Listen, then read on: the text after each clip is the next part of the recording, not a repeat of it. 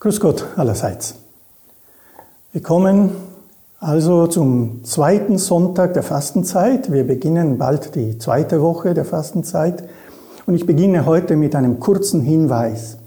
Und zwar äh, darauf, dass was ich in den Videos Ihnen erzähle, äh, nur eine Zusammenfassung und eine Auswahl sein kann wegen der Zeit von dem, was Sie im Text nachlesen können. Also die wärmste Empfehlung von mir, sich auch den Lesen, den Text, die PDF-Datei, die Sie hier im Anhang finden, auch anzuschauen und auch die Texte für jeden Tag durchzumeditieren. Das Evangelium des heutigen Sonntags, des zweiten Sonntags der Fastenzeit, erzählt die bekannte Begebenheit der Verklärung des Herrn. Jesus nimmt wenige äh, Jünger mit sich auf den Berg und zeigt sich dort verklärt, also zeigt, gibt eine Ahnung seiner Herrlichkeit, seiner Göttlichkeit weiter. Es ist eine wunderbare geistliche Erfahrung, die diese Jünger erst einmal machen und da miterleben äh, können. Diese Erfahrung ist von Schönheit und Übernatürlichkeit durchdrungen, will den Jüngern auch Mut machen für den restlichen Weg, alle sind auf dem Weg nach Jerusalem. Jesus wird dort allerdings festgenommen und schließlich auch getötet. Diese Erfahrung soll aber die Jünger und uns auch mitten in der Fastenzeit Mut machen, dass das Ziel diese Göttlichkeit ist, die Erhebung auch unserer Menschlichkeit in die Göttlichkeit Jesu hinein. Ein Zwischenstopp nennt man das vielleicht auch im sportlichen Bereich. Für uns eine Gelegenheit, auch die Freude hm, nachzuspüren, sich bei dieser Stelle aufzuhalten und darüber nachzusinnen, wie Jesus mit Elia und Mose spricht, was für ein Gespräch das gewesen sein soll und für uns nochmal auch die Ermutigung, sich frei zu machen, um dieses Gespräch ja, zu, zu, zu hören, dem zu lauschen. Also die Übungen der Zurückhaltung, die wir in der Fastenzeit praktizieren, auch in diesem Sinne äh, fruchtbar machen, dass sie uns dann Zeit schenken und Offenheit für eine solche, ein solches Zuhören.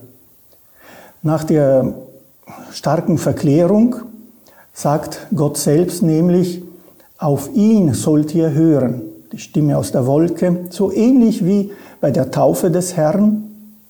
Und dieses auf ihn sollt ihr hören ist auch ein Hinweis darauf, dass äh, uns für gewöhnlich äh, keine solche Erlebnisse geschenkt werden, eine Verklärung, die wir sehen. Nein, wir sollen auf ihn hören. Und sein Wort, wissen wir, ist hauptsächlich in der Bibel, also die Bibel lesen und meditieren und in der Lehre der Kirche, in der Tradition. Trotzdem genießen wir auch ein Stück weit diese Erfahrung der, der Jünger damals.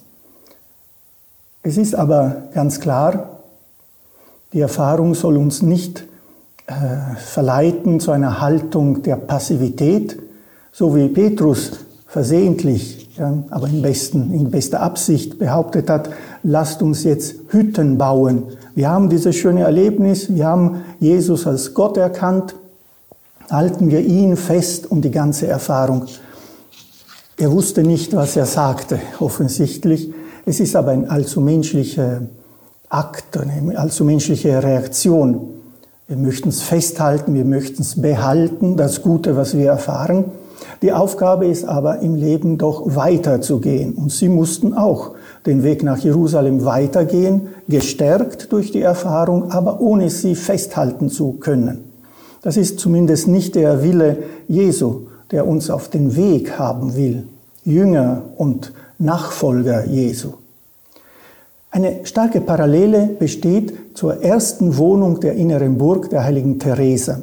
Denn auch dort spricht Theresa von einer gewaltigen Schönheit. Das ist in Anlehnung äh, zum Teil an die Verklärung. Die Schönheit, die aber Theresa beschreibt, ist die Schönheit der eigenen Seele, der menschlichen Seele. Dieser Ort ist so schön, wunderschön, die schönste Burg, die man sich vorstellen kann, dass Gott selbst darin wohnt. Denn für ihn ist das Schönste gerade schön genug, sozusagen. Das ist das Bild, das sie gleich am Anfang ihres Buches uns äh, vorlegt und empfiehlt nach zu meditieren.